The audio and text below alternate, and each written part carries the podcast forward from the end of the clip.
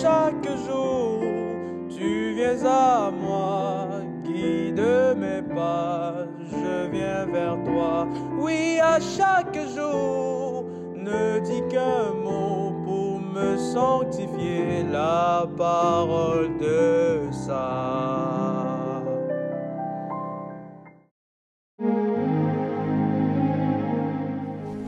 Bien-aimés dans le Christ, dans l'évangile de ce jour, le Christ nous révèle que le témoignage chrétien ne peut se faire sans les œuvres et non plus pour nous-mêmes ou envers notre personne. Le Christ insiste sur le fait que lui, rend témoignage à Dieu. Et nous sommes appelés au nom de notre baptême à lui rendre témoignage.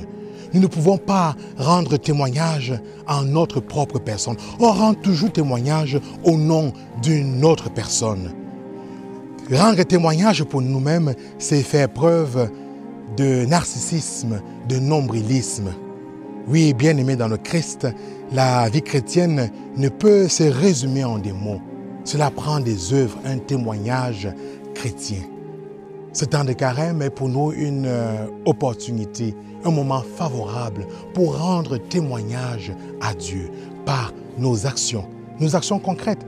Les béatitudes, bien-aimés dans le Christ, sont notamment des pistes pour nous permettre de rendre témoignage à Dieu en Jésus-Christ. Amen.